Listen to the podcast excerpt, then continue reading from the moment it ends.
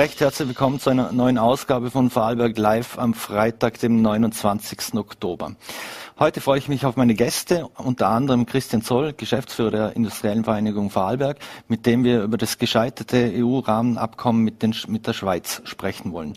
Des Weiteren ist noch hier Autor Andreas Wassner, mit dem wir über sein neues Buch sprechen werden. Doch jetzt wollen wir mit einem anderen Thema beginnen, und zwar am 31. Oktober ist natürlich auch immer Weltspartag, normalerweise im 31. Oktober. Und dazu darf ich jetzt den Vorstandsvorsitzenden der Volksbank Vorarlberg, Gerhard Hamel, begrüßen. Vielen Dank für den Besuch. Danke für die Einladung. Herr Hamel, äh, Viele von uns erinnern sich noch zurück, als sie Kinder waren, Weltspartag, das war ja fast wie Ostern oder ähnliches. Man ging in die Bank, man hat äh, sein Kessel abgeliefert, äh, hat ein Geschenk dafür bekommen. Welchen Stellenwert hat der Weltspartag heute im Jahr 2021 noch? Also ich sage, dass der Weltspartag hat nach wie vor absolut seine Berechtigung.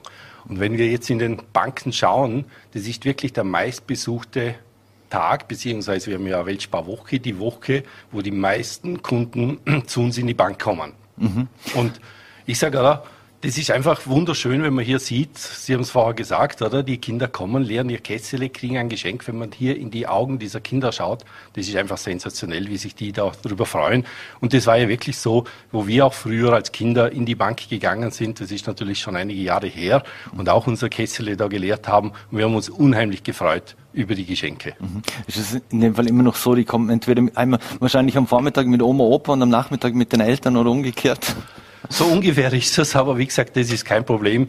Wie gesagt, wir haben da genug Geschenke für die Kinder da und das hat ja auch einen erzieherischen Effekt für die Kinder. Und mhm. ich sage, das, darum ist es auch sehr, sehr wichtig, dass wir Banken diese Weltsparwoche, diesen Weltspartag aufrechterhalten. Denn äh, die Kinder lernen einfach, dass sie ein paar Euro in ihre Sparbüchse, in ihr Sparkessel werfen und mhm. dafür dann, zumindest in der Weltsparwoche, am Weltspartag, ein Geschenk dafür bekommen. Und es gibt ja nichts Schöneres, als für sein Geld dann auch einen kleinen Gegenwert zu bekommen. Den Zinsen gibt es halt im Moment sehr wenig. Mhm. welchen Stellenwert hat denn eigentlich oder wie wichtig ist dem Vorarlbergern Sparen, Sparbuch, das klassische Sparbuch? Wie wichtig ist das denn dem Vorarlbergern aus Ihrer Sicht noch? Also man sieht nach wie vor, dass das Sparbuch sehr, sehr wichtig ist, für, mhm. gerade auch für den Vorarlberger hier auch wenn man jetzt nichts mehr bekommt für seine Spareinlage oder fast nichts mehr, wirklich fast mhm. nichts mehr bekommt. Aber Sparbuch ist wichtig und es hat ja auch seine Berechtigung. Wenn Sie schauen, der sogenannte No-Groschen, der sollte ja auch immer verfügbar sein. Wenn die Waschmaschine kaputt geht oder das Auto zur Reparatur muss, das sollte man halt dann auch bezahlen können. Dafür ist natürlich das Sparbuch sehr ideal für kurzfristige äh, Geldbedarf, den man hat. Mhm. Für langfristiges Sparen gibt es natürlich viel intelligentere Sparformen mittlerweile mhm. und die bieten wir natürlich auch an, bieten alle Banken in Vorarlberg, in Österreich, in Europa an. Mhm. Und da gibt es auch mittlerweile sehr, sehr gute Formen, wie zum Beispiel eben dieses Fondssparen, wo ich einfach monatlich, auch ab 50 Euro das schon machen mhm. kann, monatlich einen, zum Beispiel einen weltweiten Aktienfonds nehmen kann oder dann ein bisschen konservativer auch gehen kann, je nach Risikoneigung, die ich als Kunde haben möchte und hier monatlich einfach ansparen kann auf lange, lange Frist mhm. und hier auch für meine eigene Vorsorge hier eben Mhm. ansparen kann. Mhm. Also es ist nicht etwas, das jetzt sich nur unter Anführungszeichen für reiche Menschen lohnt und das nur reiche Menschen machen können oder sehr gut verdienen, sondern es ist auch wirklich für Kleinverdiener eine interessante Anlageform. Absolut, oder? Früher hat man halt auf der Sparbuch einbezahlt, hat hier einfach noch ordentlich Zinsen bekommen. Heute, wie gesagt, gibt's das nicht mehr.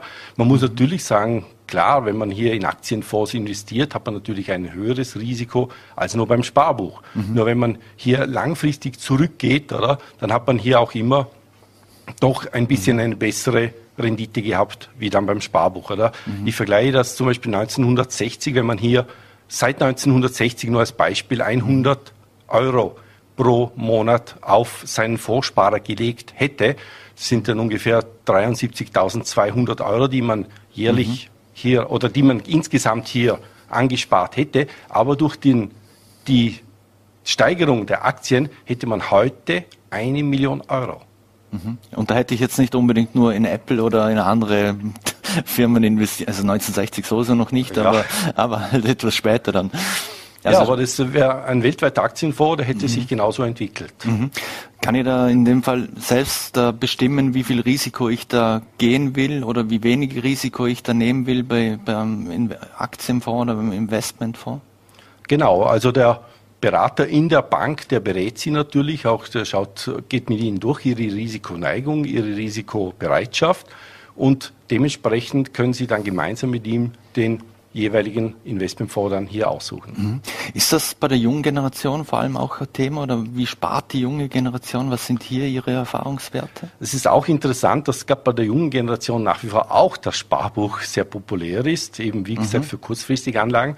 Aber wir sehen schon auch den Trend, dass die jungen äh, Sparer, die jungen Menschen bei uns auch vermehrt jetzt schon in den Aktienbereich auch gehen. Auch die Bereitschaft, in Aktien zu gehen, hat sehr stark auch in Österreich gesamthaft zugenommen. Aber wie gesagt, wenn Sie monatlich hier ansparen, dann ist auch das Risiko dementsprechend, sage ich jetzt mal, überschaubarer, wie wenn man einzeln in eine Aktie direkt investiert. Mhm. Und ich finde es ja auch wichtig, für die junge Generation hier langfristig anzusparen. Einerseits natürlich auch für die eigene Pension, auch wenn die noch weit weg ist, man will, man will ja seinen Lebensstandard behalten mhm. und dann muss man halt wahrscheinlich in Zukunft auch ein bisschen mitsparen. Und auf die Pension alleine kann man sich wahrscheinlich nicht verlassen. Mhm. Mhm. Und auf der anderen Seite ist es auch wichtig, auch die Verantwortung meines Erachtens von den Eltern, aber auch von Großeltern, hier Geld für ihre Kinder bereits anzusparen, mhm. um vielleicht das Studium bezahlen zu können, vielleicht die erste die erste Wohnung anzahlen zu mhm. können, die Möbel für die erste Wohnung und so weiter. Mhm. Ist eigentlich, wenn wir beim Sparbuch waren, äh, kann mich selber noch erinnern, also früher gab es das klassische Sparbuch, äh, wo es dann in die Maschine ging und dann wurde da rein, hat mal abgedruckt, äh, wie viel ich da jetzt eingelegt habe. Gibt's das auch noch oder interessiert die Jungen das gar nicht mehr? Die, die wollen nur noch irgend alles in Apps haben und, und sofort verfügbar. Ist das auch bei den Jungen schon so? Das Sparbuch gibt's natürlich noch, so wie Sie mhm. sagen, oder, wo man es in den Drucker einschiebt und dann wird das Ganze angedruckt beim Sparbuch direkt. Aber was wir natürlich jetzt auch haben, was wir natürlich auch sehen, ist, die Jungen wollen ein Sparkonto haben, wo sie über Online-Banking natürlich bewirtschaften können. Hier können sie das mhm. Geld draufgeben, hier können sie das Geld auch wieder wegbuchen, oder? Das geht beim Sparbuch nicht so einfach. Da muss ich in die Bank gehen. Mhm. Beim okay. Sparkonto kann ich natürlich alles online machen. Mhm. Corona hat sich ja für viele Menschen jetzt äh, sehr negativ ausgewirkt, auch äh, was es finanziell betrifft. Haben sich die, die Vorarlberger mehr verschuldet? Also kann man eigentlich sagen, nein, haben sie sich äh, nicht, obwohl jetzt der eine oder andere natürlich in der Corona-Zeit vielleicht seinen Job verloren hat und das, das Konto vielleicht mehr ins Minus gegangen ist. Aber insgesamt sieht man ja, dass die äh, Nettovermögensquote gestiegen ist, auch in Gesamtösterreich. Mhm. Und aber auf der anderen Seite sieht man natürlich auch, dass gerade jetzt, wenn junge Menschen etwas kaufen wollen, Immobilien etc., dass natürlich der Finanzierungsbedarf viel höher ist wie vor zum Beispiel zehn Jahren. Mhm. Wenn ihr heute oder früher hat man vielleicht eine Wohnung oder ein Haus gebaut um 300.000 Euro. Das kostet heute natürlich 600.000. Mhm. Auf der einen Seite muss man natürlich viel mehr hier aufnehmen, viel mehr Finanzierungsbedarf, aber auf der anderen Seite muss man auch sagen, sind ja auch die Immobilienpreise dementsprechend gestiegen und man hat ja auch diesen dementsprechenden Gegenwert. Mhm. Das heißt dann auch, wenn ich so finanziere im Betongold, äh, im Prinzip jetzt, heute haben wir gerade vermeldet, die Inflation ist auf dem 10-Jahres-Hoch plus 3,6 Prozent. Das sind in dem Fall ja gute Nachrichten für Kreditnehmer. Ja, man muss dann nur auch berücksichtigen, oder? Jetzt sind die Zinsen sehr, sehr tief im Moment. Mhm. Und wir wissen alle nicht, ob in ein paar Jahren die Zinsen natürlich auch wieder dementsprechend ansteigen werden. Und daher empfehlen wir gerade, dass wir den jungen Menschen sagen, da macht zumindest die Hälfte oder sogar ein bisschen mehr von dem, was ihr Finanzierungsbedarf habt, in einem Fixzinskredit. Dann ist einfach für 15, 20, 25 Jahre einfach der Zinssatz fixiert für die gesamte Laufzeit, mhm. damit einfach das Risiko dementsprechend auch hier zumindest im Zinsbereich minimiert wird. Mhm. Heißt das, ähm, also wenn ich da im Prinzip in Betongold sozusagen in, in investieren will, dann sollte ich das am besten jetzt noch machen, solange die Zinsen noch niedrig sind, weil irgendwann wird die EZB vielleicht sagen, okay, wir die Gelddruckmaschine, da drücken wir jetzt mal auf Stopp, lassen nicht mehr so viel raus, dann wird es teurer. Klar, das kann natürlich sein und man muss natürlich auch auf der anderen Seite berücksichtigen, dass die Immobilienpreise natürlich gerade im Vorarlberg natürlich schon ein, ein sehr hohes Maß mittlerweile angenommen haben. Äh, ja, wie weit das noch geht, das wissen wir natürlich alle nicht. Billiger wird es sicher nicht werden. Aber ob es dann noch viel steigt, das wissen wir natürlich auch nicht mhm. im Moment. Abschließend noch, was sind so die wirklich so zeitgemäße Sparmodelle? Sie haben einerseits in Anlageformen wie in Aktien etc. investieren und Investmentfonds. Mhm. Was, was gibt es da noch für Produkte?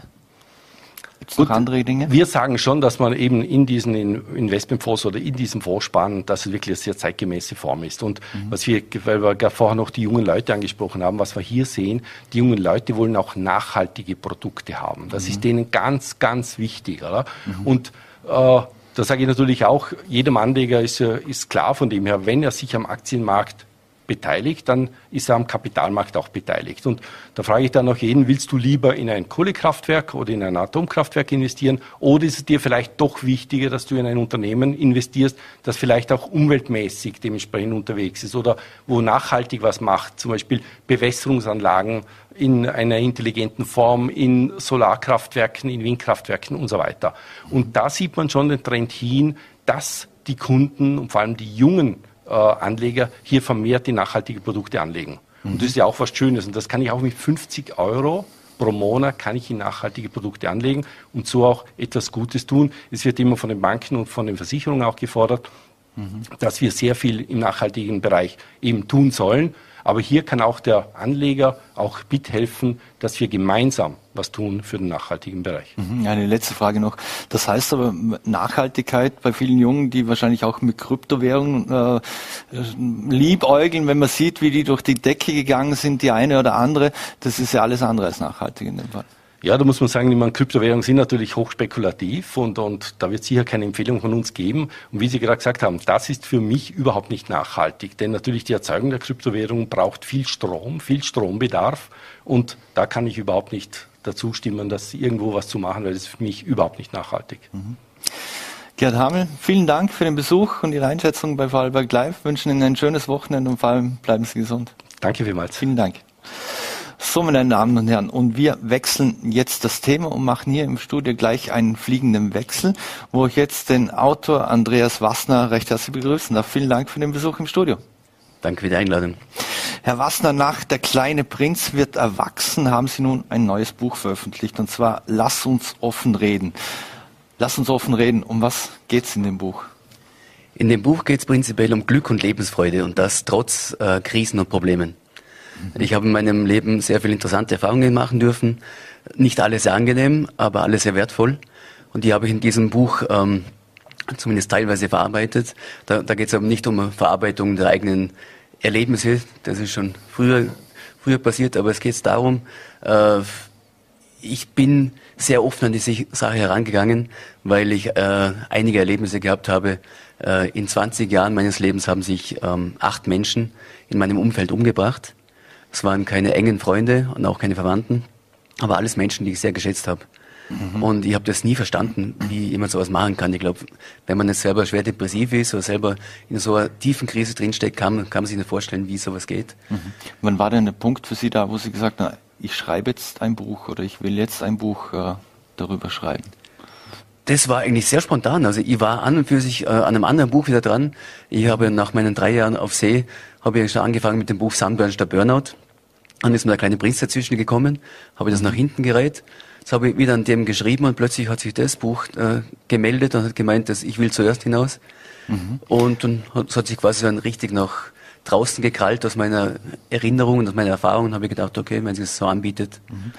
Das heißt, lass uns offen reden, wie uns Krisen zu glücklichen Menschen machen. Ist das Buch als Ratgeber zu verstehen? Ähm, kann man so sehen.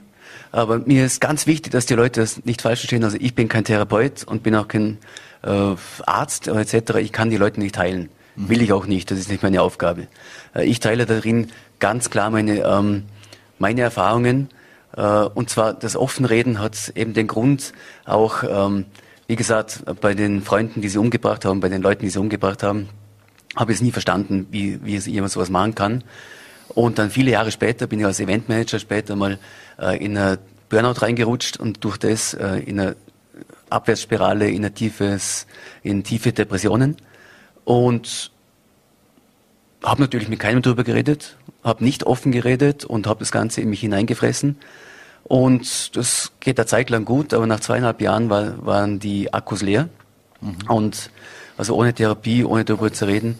Und dann bin ich am Abend auf der Couch gesessen und hätte, habe plötzlich sich einen Schalter umgelegt bei mir und ich habe gedacht, okay, super, jetzt bringe ich mich um. Und das ist, das kann sich kein Mensch vorstellen. Ich habe es auch nie vorstellen können, dass ich jemals da land. und habe es zum Glück nicht gemacht, offensichtlich. Und äh, habe aber in dem Moment noch so gedacht, okay, überlege mal, gibt es irgendeinen Grund, das nicht zu machen? Habe über eine halbe Stunde gebraucht, habe es nicht gemacht. Am nächsten Abend ist das Gleiche nochmal passiert und da habe ich dann Angst bekommen. Und dann habe ich, äh, äh, äh, bin zum Arzt gegangen. Und dann viele Jahre später, oder eigentlich Monate später, habe ich dann mit Freunden darüber geredet, wo es dann vorbei war. Und zwei meiner Freunde haben dann gesagt, ja, ich bin auch schon seit drei Jahren auf Antidepressiva und der andere, ich, ich seit zwei Jahren. Und da bin ich drauf gekommen, hätte ich offen geredet. Und wär, dann wäre ich aus, dem, aus der ganzen Schamspirale herausgekommen, so auf die Art, ich bin der Einzige, der es nicht auf die Reihe bringt. Weil dann wäre ich drauf gekommen, andere Leute haben äh, das ähnliche Problem. Und dann hätte man auch offen darüber reden können. Das war aber nicht der Fall. Mhm. Und drum bin ich ganz knapp an Selbstmord vorbeigeschrammt. Hatten Sie da selbst die Kraft, äh, sich Hilfe zu suchen oder hatten ja. Sie Unterstützung? Ja, das haben, haben wir selber Hilfe gesucht, weil ich wollte mich nicht umbringen. Das war wirklich der Schalter, der sich umgelegt hat. Und da war dann ganz klar, na, da muss es ganz dringend was ändern. Mhm. Und das ist äh, auch quasi mein Zugang zu Krisen. Ich nenne Krisen in meinem Buch ähm, äh, den NMB, den No More Bullshit Punkt, weil die Krise an und für sich der Punkt ist, wo, wo der Leidensdruck so groß wird, dass wir ähm, an eine Weggabelung kommen. Krise heißt, kommt aus dem Griechischen und heißt Wendepunkt oder Weggabelung. Und an der Weggabelung müssen wir uns dann entscheiden, will ich so weitermachen wie bisher? Und dann renne ich halt in den Abgrund unter Umständen oder ich ändere was. Aber da ist der Leidensdruck endlich so groß und da, darum ist die Krise so wertvoll in dem mhm. Bereich. Wissen Sie, warum Sie persönlich in diese Krise gerannt sind? Sie haben Wirtschaft studiert, waren drei Jahre auf See, also eigentlich weg und auf hoher See und in der Karibik und im Mittelmeer unterwegs. Dann würde man sich von außen betrachtet denken, ah, das muss eigentlich ein glücklicher Mensch sein, der da unterwegs ist. Ich bin unglaublich glücklich jetzt. Aber ich bin, ich bin damals auf See gegangen, als ich kurz vom, kurz vom nächsten Burnout war. Als Eventmanager weitergemacht und das ist ein super Job, äh, um tolle Erfahrungen zu machen, aber auch um nicht alt zu werden. Und mhm. ja, da bin ich halt dann wirklich fast schon im nächsten Burnout gelandet und drum habe ich dann auch die Reißleine gezogen, bin auf See gegangen. Aber mhm. die Erfahrung mit der Krise, das war schon viel, viel früher. Das war während dem Studium, als ich so ein Event organisiert habe, komplett übertrieben, äh, eigentlich permanent im roten Bereich gefahren, schlechte Ernährung, wenig geschlafen, geraucht, also all, alles, was der Körper so braucht natürlich. Mhm. Und äh, irgendwo, irgendwann war der Akku leer. Mhm. Sie haben gesagt, erst als Sie begonnen haben zu, zu reden und auch mit anderen in Ihrem Bekanntenkreis, die sich dann selbst auch geöffnet haben, äh, sind das noch äh, Tabuthemen? Ist es nach wie vor Tabuthema, offen zu sagen, ich habe eine Depression oder ich glaube, ich bin im Burnout? Aus meiner Sicht schon. Ähm, also ich, ich, glaube, dass wir in unserer Gesellschaft immer noch ein Stigma haben äh, mit psychischen Problemen. Und zwar der, der psychische Probleme, das, diesen äh, Begriff sehe ich sehr breit gefächert.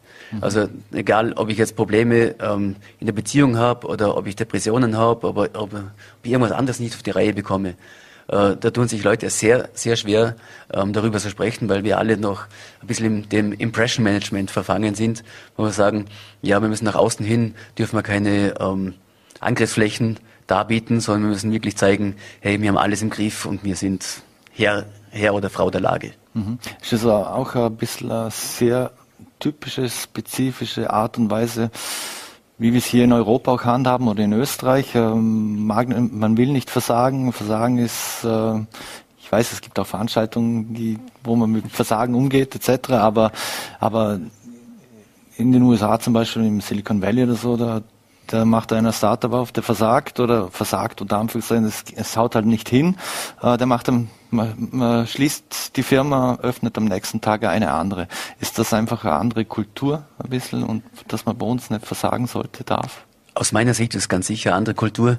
Äh, darum, darum habe ich auch vor, da, äh, anschließend einen Videokurs zu machen, wo ich genau auf solche Themen eingehe. Zum Beispiel die, die Fehlerkultur, Umgang mit Fehlern ist bei uns sehr schambehaftet und man, man redet nicht wirklich drüber, weil Fehler sind ja was Schlechtes. Mhm. Aber man könnte auch, wenn man das Ganze in die, auch aus Sicht eines Unternehmens in die Unternehmenskultur, wie es die Amerikaner machen, einbindet und sagt, äh, wenn ein Mitarbeiter kommt, hey, ich habe gerade, äh, keine Ahnung, 100.000 Dollar äh, in Sand gesetzt, ich habe einen schweren Fehler gemacht, aber und dann, dann sagt der Chef aber nicht, du bist gefeuert, sondern sagt, hey, wenn, wenn, wenn der Mitarbeiter fragt, bin ich gefeuert, dann sagt er, bist du wahnsinnig, ich habe gerade 100.000 Dollar in deine Ausbildung investiert. Mhm. Also mal eine andere Sichtweise. Mhm. Und äh, weil das ganze Unternehmen von, von dem Fehler auch lernen kann. Und wenn man die Mitarbeiter dann rauswirft, ist das gesamte Lernpotenzial natürlich weg. Mhm. Sie haben das Buch äh, unlängst im Theater Kosmos äh, vorgestellt. Wie war denn das Feedback? Es war eine tolle Erfahrung. Es waren so an die 140 Leute. Es war sehr emotional, eineinhalb Stunden lang. Es war so richtige Achterbahn, Achterbahnfahrt der Gefühle, so richtiges EKG quasi von den Ausschlägen her. Und das Feedback war sensationell. Also es war wirklich sehr schön. Äh, die Leute sind vom Lachen ins Weinen gekommen und es war ja großes Kino. Mhm. Sie engagieren sich ja auch für Geben für Leben. Das gemeinsam mit Ihrer genau. Lebensgefährtin, die das, äh, die das Ganze äh, gegründet hat. Wie haben Sie da die, die Zeit gefunden, noch ein Buch zu schreiben? Gut, also ich glaube, Zeitfenster gibt's immer irgendwo. Also man entscheidet sich ja selbst, ob man jetzt lieber vom Fernseher sitzt oder ob man sich dann einfach an, an den Computer setzt und noch was schreibt. Mhm. Und also die Zeitfenster gibt's glaube ich, immer. Mhm. Organisieren Sie Ihr Leben jetzt ganz anders seit, äh, seit, Ihrem, seit Ihrer Depression oder seit dem Burnout, dass Sie sich äh, Zeitfenster nehmen, bewusster nehmen und anders nehmen, damit Sie nicht mehr in so eine Situation kommen, um im roten Bereich zu laufen? Also das mache ich definitiv. Also roter Bereich ist bei mir, natürlich gibt's den immer noch, aber natürlich nur noch punktuell und ich schaue dann schon, dass ich dann auch meine, meine Erholungsphasen wieder habe. Das ist ganz wichtig für mich. Aber ja, also es hat sich da sonst, sonst nicht, ähm, es hat sich natürlich viel geändert. Insofern, äh, ich habe noch vor zehn Jahren MS dazu bekommen. Das heißt, ähm, ich habe jetzt meine Ernährung umgestellt und äh, Rauchen natürlich nach vielen Jahren aufgehört und mehr mhm. Bewegung, also solche Sachen mache ich auf jeden Fall. Mhm. Also in die Richtung gehe ich nicht mehr. Mhm. Ist das, äh, das Buch umfasst äh, zwölf Kapitel, eben unter anderem Resilienz, äh, Depressionen, Selbstmord, Krankheit, Lernkurve, Selbstliebe, um jetzt nur einige zu nennen und das letzte ist die Zielgerade. Ist das auch ein bisschen ein Abbild Ihres Lebens, das, äh, diese Kapitel? Absolut. Also, also diese Kapitel kommen alle aus meinem Leben. Das sind alles Erfahrungen, die ich selbst gemacht habe und die ich den Leuten weitergebe in der Hoffnung, dass sie da was damit anfangen können und dass sie vielleicht ein oder zwei ja, aus der schwierigen Phase ein bisschen heraushilft. Mhm. Jetzt habe ich noch gelesen auf der Homepage, äh, Lass uns offen reden, wo man das Buch ja auch beziehen kann, warum du dein Superhelden-Shirt loswerden solltest. Ähm, warum sollten denn Menschen ihre Superhelden, ihre Nerd-Shirts loswerden? Also die Nerd-Shirts, äh, die, die, sind eh okay, aber die Superhelden-Shirts, also das, das ist die Anspielung immer so, äh, von mir, also ich bin lange herumgerannt so äh, mit dem imaginären Superman-Shirt mhm. äh, und, unter meinem Anzug als Eventmanager, also auf die Art, ich bin unzerstörbar, alles kein Problem, ich kann durchgehend im roten Bereich fahren. Und da kenne ich auch genug Frauen, die zum Beispiel einfach so nebenher so, äh, die zwar Fulltime arbeiten, äh, Kinder erziehen, Haushalt machen und vielleicht dann noch äh, im Elternverein die Obfrau sind und sonst irgendwas. Also alle komplett im roten Bereich, aber alle unkaputtbar natürlich. Mhm. Und das Superhelden- oder Heldinnen-Shirt, ab und zu mal abzugeben, ist gar nicht so schlecht. Mhm. Sie haben es, ich habe es angesprochen, im Theater Kosmos äh, abschließend noch äh, vorgestellt. Sind da noch weitere Lesungen, Buchlesungen äh, geplant? Ja, ich habe nächste Woche am Freitag, am 5.11. habe ich im Chillout in Höchst von der offenen Jugendarbeit äh, habe ich ähm, einen Vortrag, wo ich beide Bücher hereinbringe, äh, wo es also dieser Vortrag ist hauptsächlich so auf Jugendliche und Eltern auch ein bisschen zugeschnitten. Mhm. Und am 11.11. .11. im Art Ink Club in Bürs, das ist im Lünersee-Park, werden wir dann auch noch einen Vortrag machen, wo es äh, auf Erwachsene zugeschnitten ist, aber auch beide Bücher äh, reinkommen. Mhm. Das Buch Lass uns offen reden gibt es auf Ihrer Homepage, ich glaube exklusiv nur dort äh, genau. zu erwerben, wenn es interessiert. Lass uns reden, www.lassensoffenreden.com. Mhm. In diesem Fall vielen Dank, Andreas Wassner, für den Besuch im Studio. Alles Gute Ihnen und äh, bleiben Sie gesund. Danke für die Einladung. Danke. So, meine Damen und Herren, und wir wechseln jetzt das Thema und machen auch hier im Studio wieder einen fliegenden Wechsel und dürfen jetzt den Geschäftsführer der Industriellen Vereinigung Vorarlberg, Christian Zoll, begrüßen. Vielen Dank für den Besuch. Danke für die Einladung. Herr Zoll, ähm, die Beziehungen zwischen der Schweiz und der Europäischen Union, äh, machen wir jetzt einen harten Cut von den, von den Themen her, die, also die bilateralen Verträge, da gibt es ja 20 zentrale bilaterale Abkommen. Die wollte man eigentlich in einem Rahmenabkommen jetzt bündeln. Das hat die Schweiz jetzt aufgekündigt, also der einseitig aufgekündigt. War das eine rein politische Entscheidung der Schweiz aus Ihrer Sicht? Also wie Sie richtig sagen, dazu gibt es 100, also über 120 äh, bilaterale Abkommen, die mhm. schon in der Vergangenheit äh, geschlossen wurden zwischen Europäischer Union und der Schweiz. Und die Schweiz, man kennt sie als Vorarlberger, die Schweizer Bevölkerung natürlich aus Vorarlberger Sicht wahrscheinlich noch ein bisschen besser als äh, Rest Österreich oder auch Rest äh, Europas. Deswegen ist uns vielleicht auch die Bedeutung von, von einem Rahmenabkommen auch äh, bewusster. Ja, was man auch äh, mit unserer gemeinsamen Veranstaltung mit der Schweiz gestern äh, gesehen hat, ist, dass es natürlich nicht nur äh, wie soll ich sagen, ähm, rein objektive Kriterien sind, sondern wahrscheinlich auch ein Bauchgefühl, dass die Schweiz äh, da etwas äh, zögern hat lassen, äh, die, dieses Rahmenabkommen auch abzuschließen, weil natürlich ähm, dieses Rahmenabkommen äh, auch beispielsweise bei der Gerichtsbarkeit einige Dinge vorsieht, wo es einfach bindende Entscheidungen gibt, äh, die gemeinsam dann getroffen werden müssen und nicht äh, einfach äh, gewisse Dinge verwässert werden oder quasi einfach mal zur Seite geschoben werden können. Das heißt, ja, in gewisser Weise gibt es einen kleinen Souveränitätsverlust, äh, der aber, glaube ich, durch eine starke wirtschaftliche Verflechtung mit der Europäischen Union natürlich auch aufgewogen wird. Äh, aber diese Abwägung, glaube ich, ist eine, in erster Linie eine emotionale von der Schweiz. Also die Schweizer Regierung hatte sozusagen Angst vor der Volksabstimmung. Also ja, ich, ich glaube, die, die, das ist mit Sicherheit eines der Gründe. Die, die Stimmung in der Bevölkerung ist sehr auf Souveränität geprägt. Äh, und das war mit Sicherheit einer der Gründe, warum dieses Rahmenabkommen äh, quasi schlussendlich dann auch gar nicht äh, durchgekommen ist. Was ich natürlich sehr, sehr schade finde, weil man muss wissen, die Schweiz ist gerade für Vorarlberger Unternehmen und für die Vorarlberger Wirtschaft von großer Bedeutung. 240 Vorarlberger Unternehmen haben Standorte in der Schweiz. Die Vorarlberger Wirtschaft exportiert 1,3 Milliarden Euro an, an, Waren und Dienstleistungen in die Schweiz. Umgekehrt sind es nur also weniger als 900 Millionen, das heißt ein Exportüberschuss. Das ist gut für unsere Wirtschaft und dementsprechend ist es auch für die Vorarlberger Wirtschaft schade, dass sich da kein Rahmenabkommen gibt, weil sich natürlich später auch gewisse Hürden auftun. Unmittelbar gibt es keine großen Probleme, aber später werden sich diese Probleme dann sehr wohl zeigen. Was wären die Vorteile des Rahmenabkommens? Abkommens gewesen, auch für die Wirtschaft und die Industrie hätten, hätten sich da irgendwelche Prozesse optimieren lassen oder ging es da hauptsächlich um den Gerichtsstand und um die Souveränität? Also es gibt, ging um, um, um viele kleinere Themen. Knackpunkt war mit Sicherheit auch der Gerichtsstand. Äh, aus wirtschaftlicher Sicht ist Planbarkeit und Sicherheit immer das entscheid der entscheidende Faktor, um auch wirtschaftlich voranzukommen. Und gerade der jetzige Zustand der Unsicherheit ist Gift für den Standort, Gift für eine weitere Kooperation, das kann man durchaus so sagen, weil äh, natürlich jetzt nicht klar ist, wie man weiter tut. Die Schweizer haben gesagt, äh, man will die nächste Wahl abwarten, also 2024 will man dann entscheiden, wie man weiter tut. Und das ist natürlich für, den, für die Zusammenarbeit äh, sehr, sehr, sehr, sehr suboptimal, also sehr, sehr schlecht. Mhm. Den Schweizern haftet ja auch das so ein bisschen an, dass sie sich immer nur die Rosinen rauspicken wollen. Ähm, Braucht es da vielleicht auch mal wieder mehr Druck aus Brüssel, auch politischen Druck? Oder traut man sich das nicht, weil die Schweiz auch so ein wichtiger Transportweg ist und Transportbrücke für, für die ganze Wirtschaft von Westen nach Osteuropa und umgekehrt.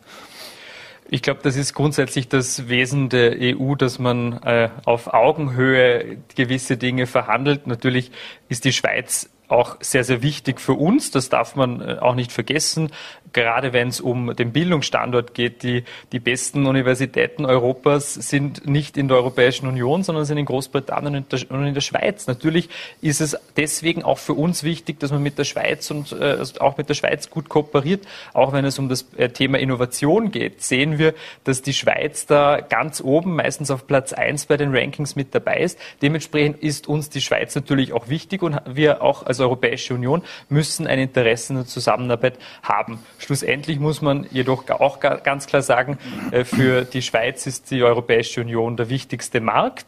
Äh, insgesamt ist die Schweiz äh, ein, ein, Land mit acht Millionen Einwohnern. Der, der, europäische Wirtschaftsraum ist deutlich größer und natürlich hat die Europäische Union hier auch Möglichkeiten, Druck auszuüben, alleine aufgrund der Marktmacht, aber das obliegt mir nicht zu beurteilen als mhm. Vertreter mhm. der Industrie. Jetzt hat es ja gestern eine, eine Podiumsdiskussion gegeben, unter anderem auch mit IV-Präsident Martin Ohneberg und Claudia Gamon war dabei. Ähm, aber wie sieht man oder, oder wie sieht man, bewertet man die Diskussion auf der anderen Seite des Rheins? Ja, die Schweizer haben natürlich die, die, das andere Bild, nicht des Rosinenpickens, sondern natürlich der begründeten Sorge, wenn es um die Souveränität geht äh, gerade auch wenn es um die Gerichtsstände geht. Also vielleicht ein kleines Beispiel zu, zur Verdeutlichung.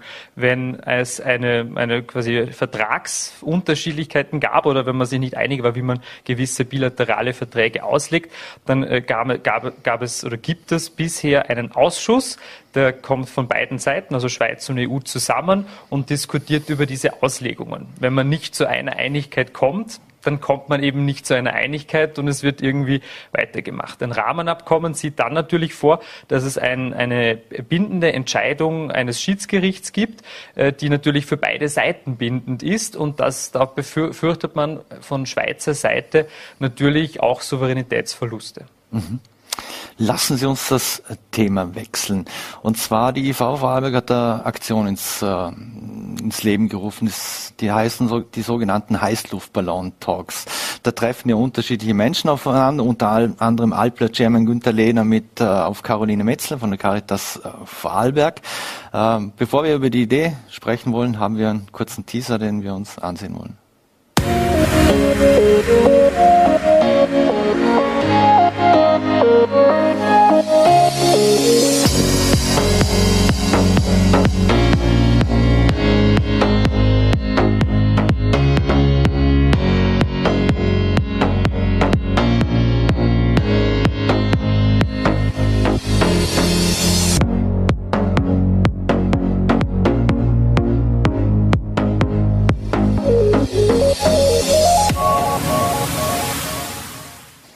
Das war ein Ausschnitt aus dem ersten Heißluftballon-Talk.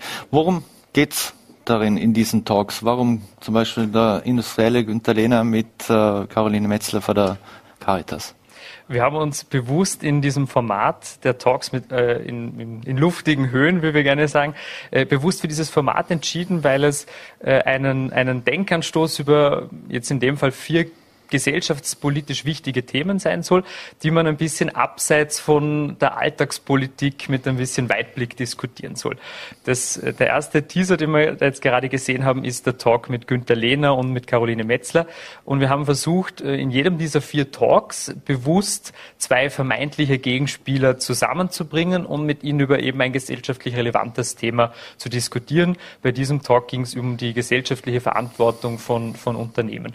Und was wir zeigen wollen in diesen Talks ist, dass die Industrie gar nicht äh, und, und auch der vermeintliche Gegenspieler gar nicht so oft äh, voneinander weit entfernt ist, sondern dass es da viele Gemeinsamkeiten gibt und auch viele Denkanstöße, wie man gemeinsam an einem Strang ziehen kann. Und das ist für uns auch äh, wichtig, um zu zeigen, dass die Industrie natürlich eine gesellschaftliche Verantwortung wahrnimmt, sie auch hat und dementsprechend auch in diese Richtung arbeitet. Und das wollen wir zum Beispiel mit diesem Talk auch zeigen. Mhm.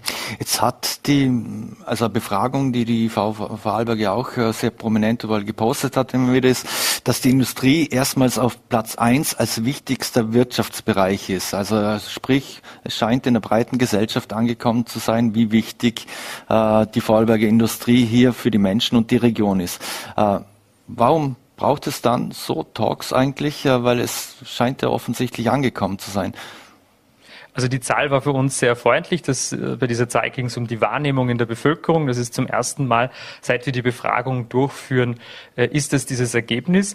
Für uns ist es aber nicht nur das Ziel, dass wir in einer Umfrage positiv äh, abschneiden, sondern wir möchten natürlich das durch, äh, quer durch zeigen, dass die Industrie viele Themen hat, die die Bevölkerung natürlich genau gleich sieht. Also ein Thema ist beispielsweise der Klimaschutz, wo wir, wo Hildegard Breiner mit Martin Ohneberg diskutiert. Äh, da wird auch äh, durchaus gut zu sehen sein, dass man sich da auch gar nicht so weit entfernt ist. Ein Thema ist das Thema Raumplanung. Auch hier hat man das Gefühl, dass die eine Seite mit der Industrie oft andere Bedürfnisse hat als die vermeintlich andere Seite, wo es um, um, um die Vermeidung von Betriebsansiedlungen und so weiter geht. Schlussendlich wollen wir einfach zeigen, dass es viele Themen gibt, wo die Industrie und auch Gesellschafts-, äh, gesellschaftliche Initiativen nah beieinander sind und dass man vor allem, und das ist ganz wichtig, wichtig, einen Dialog eröffnet, weil schlussendlich ist es, äh, glaube ich, wichtiger, dass man Dialoge eröffnet und nicht über Medien sich etwas ausrichtet. Mhm.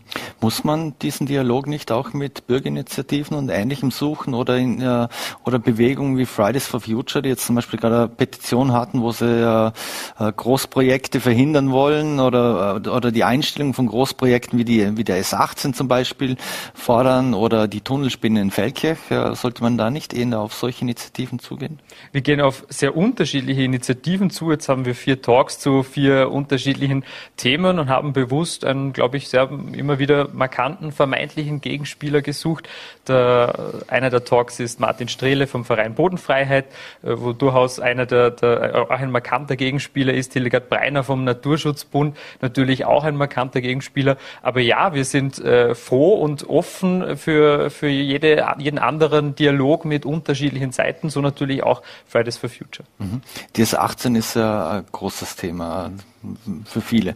Jetzt auch etwas, was ich auf Ihrer Homepage nachgelesen habe, ist 36 Prozent der Bevölkerung sieht die Umsetzung des Projekts positiv, nur 17 lehnen es ab. Also und fast die Hälfte würde das Projekt würde dem Projekt neutral gegenüberstehen. Äh, haben Sie da mit Kurt Fischer zum Beispiel schon als eine betroffene Bürgermeister schon mal über Volksabstimmungen ge gesprochen? Vielleicht wird es dann schneller gehen.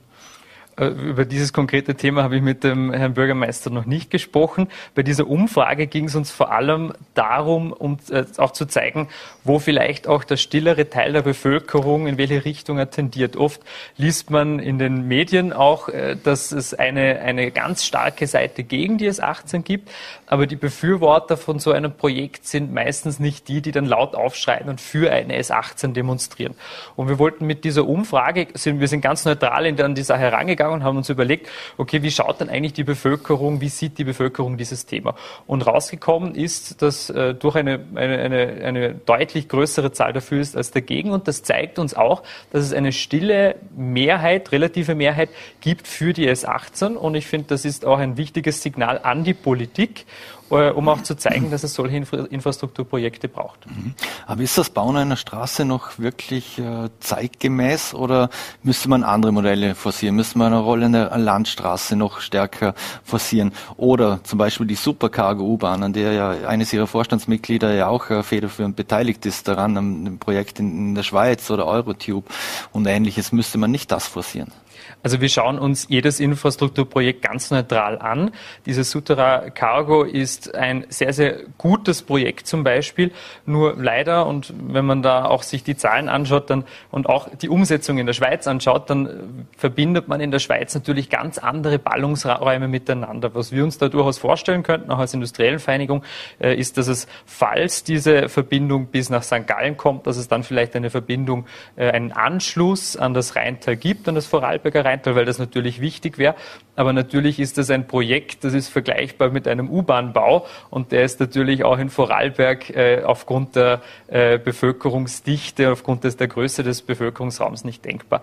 Ich stoße mich ein bisschen an dem Gedanken, dass Straßenbauprojekte äh, quasi immer als fossile Projekte bezeichnet werden, weil schlussendlich fährt auch das Elektroauto und der Wasserstoffbus äh, und der Wasserstoff-LKW, der dann natürlich auch die Waren transportieren muss, fährt auf diesen Straßen. Dementsprechend äh, muss man dieses Thema, glaube ich, auch breiter sehen. Und da wünsche ich mir auch von der Politik, dass dieses Thema breiter gesehen wird und nicht nur von einzelnen äh, Partei, Parteien äh, Straßenbauprojekte verhindert werden, weil auf der anderen Seite muss man dann auch andere Lösungen präsentieren. Und schlussendlich muss auch, wenn wir über Industrie reden, muss natürlich auch die Ware beispielsweise zum Bahnhof kommen oder zur, zur Verladestation. Da, dafür wird es äh, wohl immer Straßen brauchen. Mhm. Müssen leider langsam zum Schluss kommen. Ähm, anderes Thema noch ist, aktuell finden ja die Metall-AKV-Verhandlungen statt. Äh, da scheint man nicht wirklich weiterzukommen. Äh, die Metaller, die Gewerkschaften oder die, die Interessenvertretungen, die fordern ja viereinhalb Prozent. Äh, angeboten sind 2,3 Prozent. Ist es äh, aktuell aus Ihrer Sicht großes Säbelrasseln und man wird sich äh, schneller als gedacht irgendwo in der Mitte treffen? Also ich hoffe, dass es sehr schnell dann zu einer Einigung kommt, aber natürlich die Positionen sind, äh, sind auch klar dargelegt. Ich hoffe, dass es zu einer Einigung kommt. Ich möchte nur vorausschicken, dass natürlich auch die Industrie, auch gerade die, die, Metaller, äh, die Metallindustrie, natürlich auch vor sehr, sehr großen Herausforderungen steht. Man sieht auf der einen Seite ähm, ganz gut gefüllte Auftragsbücher, das stimmt natürlich, aber wenn man sich gerade die Ertragssituation anschaut, die Betriebe, dann ist auch der Ausblick äh, durchaus negativ. Also viele äh, haben auch berechtigt Sorge vor steigenden Energiepreisen, vor steigenden Rohstoffpreisen. Einzelne, in einzelnen Bereichen sind Preise teilweise nicht nur um 50, 60, 70 Prozent, sondern auch um das 10- und 100-fache gestiegen. Und das müssen auch Unternehmen zuerst einmal verkraften. Und daher warne ich vor allzu großen Euphorierufen, dass es der Industrie eh so gut geht, äh, weil schlussendlich wird, muss man das alles auch auf eine längere Sicht betrachten. Und da sind die Aussichten Aussichten durchaus auch getrübt. Mhm. Eine letzte Frage noch zu Ihnen persönlich. Sie haben im Juli von Matthias Burtscher die Geschäftsführung übernommen. Ähm, jetzt hat es an Ihnen persönlich beziehungsweise an Ihnen als Unternehmer Kritik gegeben, weil Sie für die Gemeinde Klaus, äh, wo ein Parteifreund von Ihnen Bürgermeister ist, äh, App verkauft haben. Äh, Nina Tomaselli von den Grünen hat bereits eine parlamentarische Anfrage eingebracht, weil das Ganze ein Fall für die Gemeindeaufsicht ist. Ähm, wurden Fördermittel des Bundes, wie Thomas Ellis sagt, falsch verwendet? Also die, Frage darf ich jetzt als Unternehmer beantworten. Als Unternehmer, ich finde ja. das immer interessant, auch äh, wie, das, äh, wie das zustande kommt. Auf der einen Seite möchte man Indust äh, Interessenvertreter, die Bezug haben, äh, auch zur, zur, zur Praxis. Jetzt bin ich quasi Interessenvertreter und nebenbei schon länger unternehmerisch tätig und dann kommt es so zu einem politischen äh, Spiel, Geplänkel. Äh, nein, also ich kann das alles äh, vollkommen äh, wegweisen und ich verstehe ehrlicherweise auch die, die Thematik nicht ganz. Das wurde alles in einem sehr korrekten Verfahren äh, beantragt. Ich bin schon seit längerem unternehmerisch tätig wichtig und äh, dementsprechend äh, wird das eh auch bei der parlamentarischen Anfrage herauskommen, dass das alles mit rechten äh, Dingen zugegangen ist. Was ich schade finde und die Frau Tomaselli hätte sich die parlamentarische Anfrage auch sparen können, hätte sie vielleicht auch einfach einmal Kontakt aufgenommen, dann hätte ich ihr den ganzen Sachverhalt auch darlegen können und ich finde, das gehört auch zu einem guten politischen Umgangston, gehört das auch dazu, dass man nicht äh, gleich auf Angriff schaltet, sondern dass man vielleicht auch zuerst hinterfragt und den Kontakt Kontakt aufnimmt und das wünsche ich mir auch von einer Person, die politische Verantwortung mhm. hat. Aber hatten Sie einen Vorteil, weil es Ihr Parteifreund ist? Ne, also ich habe ich hab diesen politischen Hintergrund, ja, äh, das, das kann ich nicht abstreiten, aber schlussendlich äh, ist es so, dass ich quasi dieses Produkt anbiete, weil ich der Überzeugung bin, dass es ein wichtiges Produkt ist für, für die digitale Weiterentwicklung von Gemeinden. Ich glaube, da haben wir noch einen sehr, sehr großen Aufholbedarf. Und ja, schlussendlich äh, hat, dann ist der Herr Bürgermeister auf mich äh, zugekommen und hat mich gefragt, was es damit auf sich hat. Und ich glaube, das sieht man auch, wenn sich jemand mit einer App-Entwicklung auskennt äh, und weiß, was das normalerweise kostet, dann weiß man, dass das auch keine, kein Gewinn war für uns, sondern das war für uns in Wahrheit eine Investition, um auch zu zeigen, dass wir dieses, die, diese App-Entwicklung können. Und man sieht auch in der Bevölkerung, dass es durchaus gut ankommt. Über 20 Prozent der Bevölkerung hat die App schon heruntergeladen. Das ist ein wirklich eine sehr starke Zahl. Und gemessen an dem Feedback sind, ist, ist die Bevölkerung auch sehr zufrieden. Und das ist das Wichtigste, dass man im Bereich der Digitalisierung auch da endlich einen Schub in den Gemeinden reinbekommen. Also müssen wir beim Bürgermeister nachfragen, ob er es schon korrekt öffentlich ausgeschrieben hat. Also die, wie, der, wie der Vorgang in der Gemeinde ist, da müssen Sie tatsächlich den Bürgermeister fragen.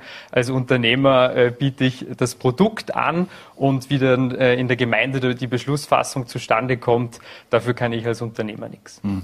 Also dann halte ich fest, der Bürgermeister ist zu Ihnen gekommen, hat bei Ihnen angefragt und Sie mussten sich da, darum auch nicht bei einer öffentlichen Ausschreibung beteiligen und sind so zu einem Auftrag gekommen. Habe ich das richtig genau, zusammengefasst? Genau, ungefähr? also die öffentliche Ausschreibung hat es nicht gegeben, aber äh, ich weiß auch nicht, ab welchem Volumen im Gemeindegesetz das festgeschrieben ist, äh, so, ab wann es eine Ausschreibung geben soll. Das weiß ich ehrlicherweise auch nicht und das ist auch, äh, wie soll ich sagen, da sehe ich die Verantwortung bei den einzelnen Gemeinden, aber ich glaube nicht, dass es bei dieser Summe eine Ausschreibung äh, bedarf. Mhm. Christian Zoll? Vielen Dank für den Besuch hier bei Vorarlberg Live. Ich wünsche ein schönes Wochenende und bleiben Sie gesund. Danke gleichfalls. So, meine Damen und Herren, und das war's schon wieder mit Vorarlberg Live. Wir bedanken uns dabei, fürs Dabeisein, würden uns freuen, wenn Sie am Dienstag wieder einschalten, 17 Uhr, VNRT, Voller T oder Ländle TV. Wünschen Ihnen ein schönes Wochenende und bleiben Sie gesund.